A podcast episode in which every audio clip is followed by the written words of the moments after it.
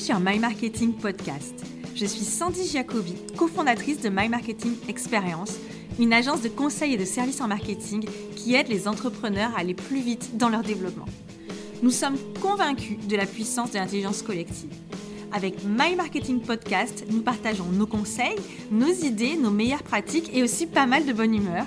Régulièrement, nous invitons des entrepreneurs et des entrepreneuses à parler de leur parcours et de leur expérience. Inspiration et motivation garantie et ça commence tout de suite.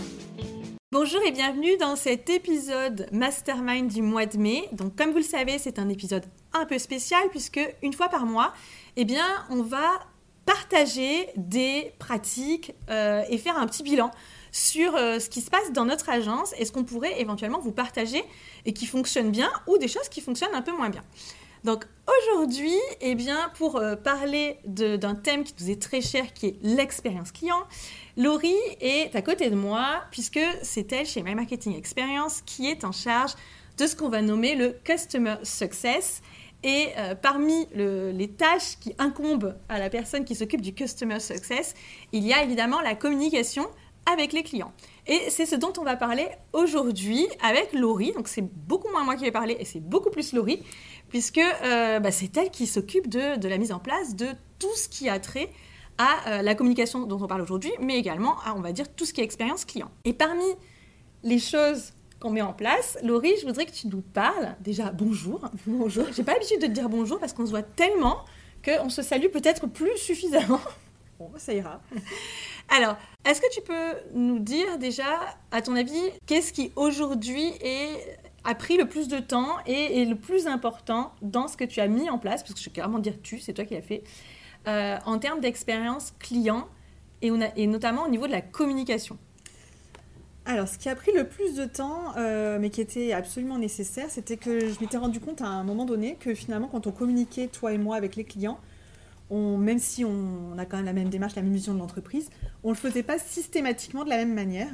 Et euh, à mon sens, c'était devenu important que la, la relation client soit vraiment homogénéisée euh, dans l'entreprise, parce qu'on était vraiment axé sur l'expérience.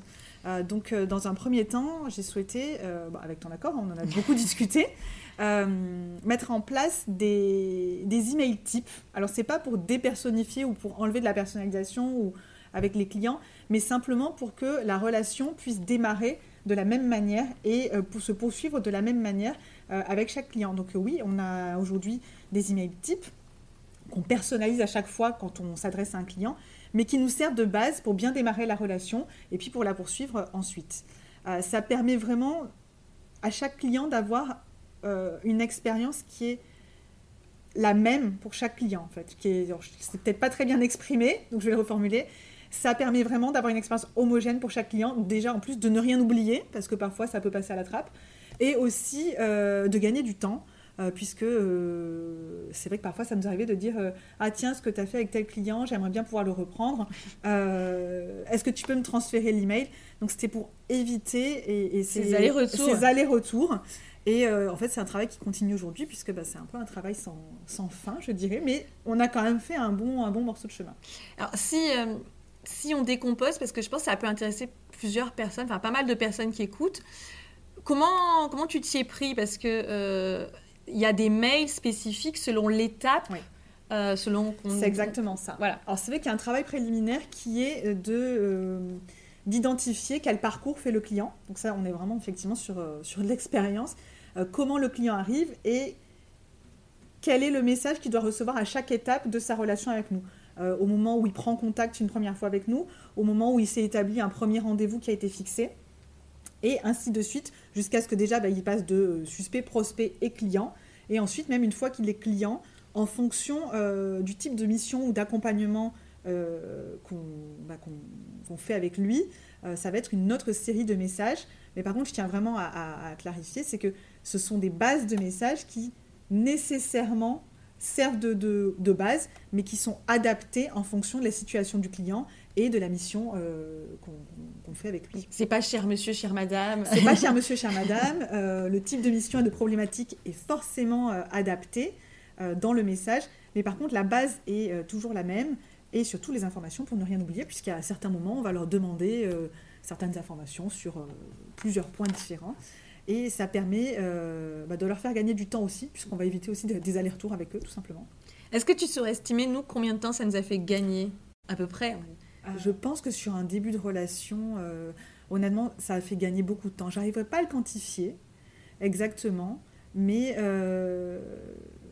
Moi, je, pense que, personnellement, je pense que ça m'a fait gagner 50% de temps sur euh, le démarrage, en fait, le sur traitement le démarrage, des, nouvelles demandes. le traitement des, nouvelles demandes, ouais, je pense qu'on a, on a bien gagné 50% du temps. Donc, c'est pas négligeable du tout. Et surtout, enfin, moi, Après, je... on s'est équipé d'outils pour faire ça. Hein, ah bah, Est-ce que tu peux nous dire un mot sur les outils? Parce que ça encore, c'est toi qui as géré, clairement.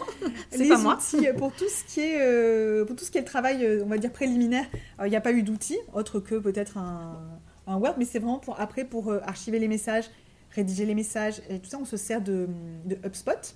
Ah bah pas pour les rédiger, pour les. En fait, ils sont centralisés. voilà, pour les centraliser, ils sont dans HubSpot. Et effectivement, comme euh, HubSpot est euh, connecté avec nos messageries, on peut directement appeler le message et euh, l'insérer dans, dans, On peut appeler le message depuis HubSpot et l'insérer dans l'email qu'on aura ouvert pour l'envoyer ensuite au client. Donc ce sont des templates. Ce sont des templates d'email, exactement. Que tu as magnifiquement nommé pour que à chaque stade on sache exactement quel est le bon email. Donc je le dis parce qu'elle le dira pas. Mais du coup c'est extrêmement pratique parce que on a qu'à aller dans la base de templates, on, clique, ça s'affiche dans la messagerie et puis après, comme euh, Laurie vient de le dire, on l'adapte. Donc euh, peut-être que je pense que ce qui pourrait être intéressant, c'est qu'on fasse peut-être un prochain mastermind sur tout le, parcours, les différentes étapes. Donc, on ne peut pas en parler, là, ça va prendre du temps.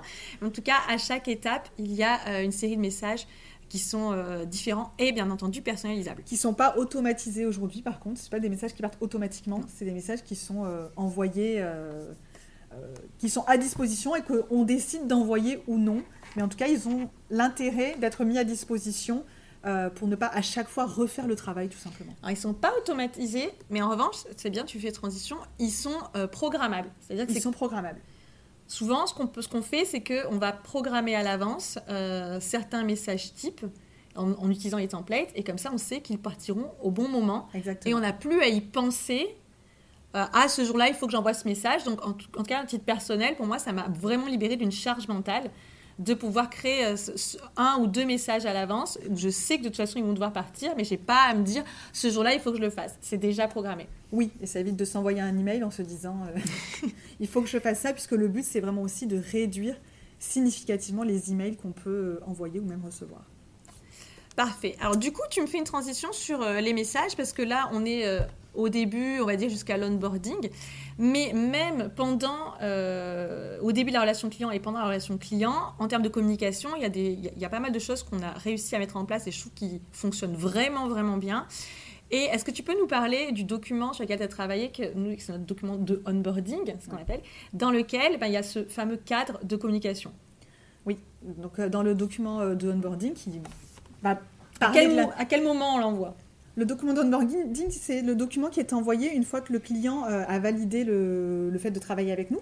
Euh, donc, euh, à partir du moment où il devient client, c'est le premier document qu'il reçoit comme un document de bienvenue, on va dire, ou qui explique toute, notre, toute la collaboration, donc qui détaille déjà la mission, qui redétaille la mission, et dans lequel il va également trouver la façon dont on va communiquer ensemble. Comme ça, il n'y a pas de surprise. Euh, il sait que, euh, bah, par exemple, pour prendre un rendez-vous, il va pouvoir euh, cliquer sur un lien ou dans lequel il va avoir directement accès à, notre calendrier pour pouvoir prendre ses rendez-vous avec nous quand il le souhaite. ce qui évite aussi bah, de nombreux allers-retours. Est-ce que vous êtes disponible ce jour-là Tout ça.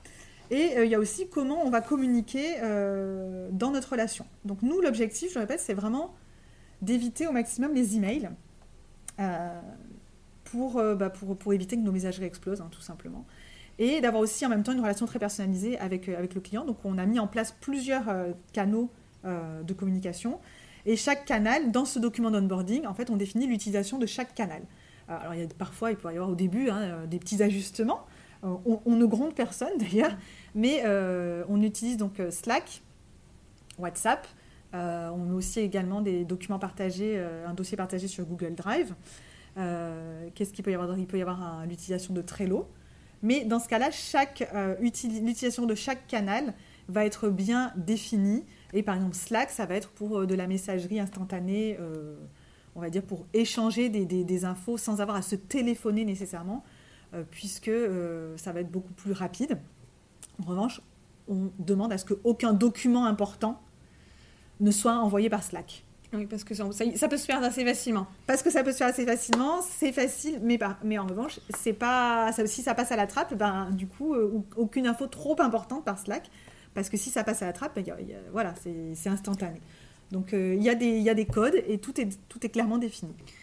Et du coup, comment euh, je, je, pose la question parce que je sais que c'est une question qu'on peut facilement se poser puisque euh, faire avoir un Slack avec un client, c'est une chose. Moi, par exemple, euh, j'ai un Slack avec quatre clients déjà. Toi, tu en as trois. Voilà. comment tu fais pour pas, plus le nôtre en interne? Comment tu fais pour pas être inondé de notifications? Je les coupe. Alors c'est peut-être un peu Est-ce que tu les regardes tout le temps? Est-ce que tu alors, je...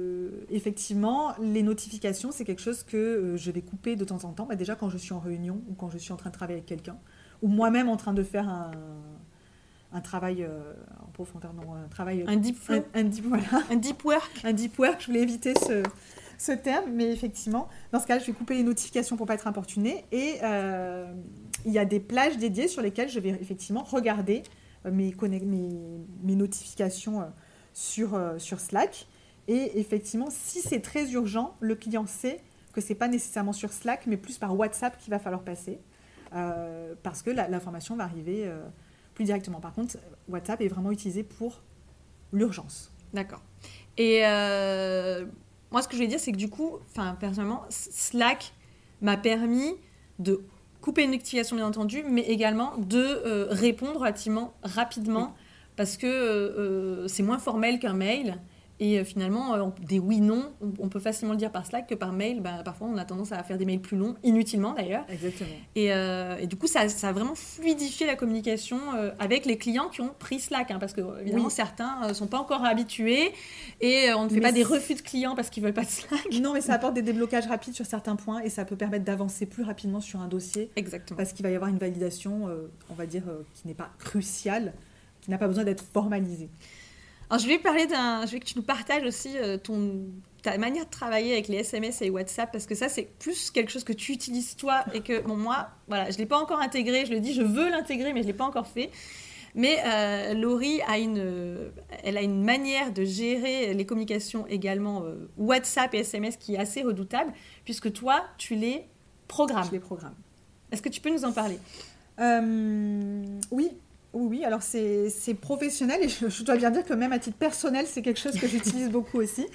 Euh, ça fait quelques mois maintenant que j'utilise une application euh, pour programmer les, euh, mes WhatsApp et mes, mes SMS, bah, notamment pour les clients, pour des petits rappels, pour des, pour des choses sur lesquelles j'ai besoin. bah, c'est pas passé par Slack ou par, par notre biais. Donc, parce qu'on relance. Hein. parce que voilà, pour faire des relances.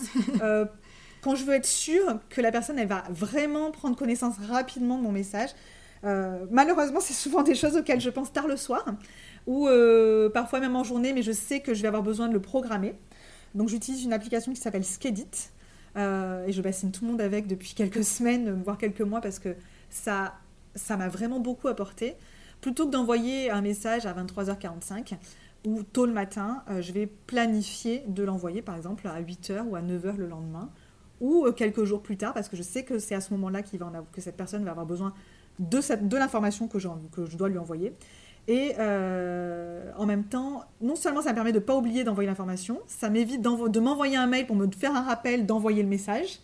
et d'avoir toujours ça en tâche de fond. D'avoir toujours ça en tâche de fond. Et ça me permet aussi bah, de respecter euh, le droit, à, le la droit à la déconnexion de mes clients qui n'ont pas nécessairement envie de recevoir de messages de ma part à 23h45 ou quelle que soit l'heure qui ne serait pas convenable, on va dire. Et puis ce qui est très sympa aussi euh, dans cette manière de faire, c'est que euh, là, on a parlé de relance et de choses très euh, business, mais ça permet aussi d'envoyer des petits messages de soutien quand on sait qu'il va y avoir un rendez-vous important, mm. parce qu'on est quand même très au courant de ce qui se passe dans la vie de nos clients, alors vie professionnelle bien entendu, et donc d'avoir le bon message au bon moment, et c'est ce qui contribue également à améliorer l'expérience client. Il y a un média dont on n'a pas parlé et qui pourtant euh, pourrait tomber sous le sens, c'est le téléphone. Le téléphone, oui, ça tombe sous le sens, mais c'est vrai que le téléphone aujourd'hui, c'est quelque chose que, qui peut être très chronophage. Euh, donc, que pour ma part, j'essaye euh, d'éviter. Euh, et moi aussi, clairement. Au maximum, et notamment parce que c'est vrai qu'on peut facilement être importuné à n'importe quel moment et on a besoin d'avoir des, des, des, moments où on travaille de manière, bah, on deep work, hein, c'est-à-dire sans être, sans être coupé. Donc, c'est vrai que régulièrement, je coupe le téléphone. Ah, moi, il est Jamais sur sonnerie. Jamais sur sonnerie. Moi, je vais le dire, je l'avoue publiquement. Sur sonnerie. Mon téléphone est toujours sur vibreur. Moi aussi, toujours sur vibreur. Et c'est vrai que j'invite au maximum les clients à euh, me contacter autrement que par téléphone. Alors pour les clients, c'est vrai que j'ai pas trop de problème. finalement, ils m'appellent pas tant que ça. moi non plus. Et si on doit se parler, on le fait plutôt avec, euh, avec Zoom euh, ou Google, Google Meet. Même par Slack d'ailleurs, des fois, quand on se fait une visio sur, sur Slack. mais c'est prévu, en règle générale, c'est vraiment prévu. Et pour tout ce qui est téléphone, aujourd'hui, mon challenge, ça serait même de déconnecter ma messagerie téléphonique, puisque, puisqu'en fait, je, je, n'écoute pas mes messages, ou très peu, et ce qui peut me faire passer, euh, c'est un tort, hein.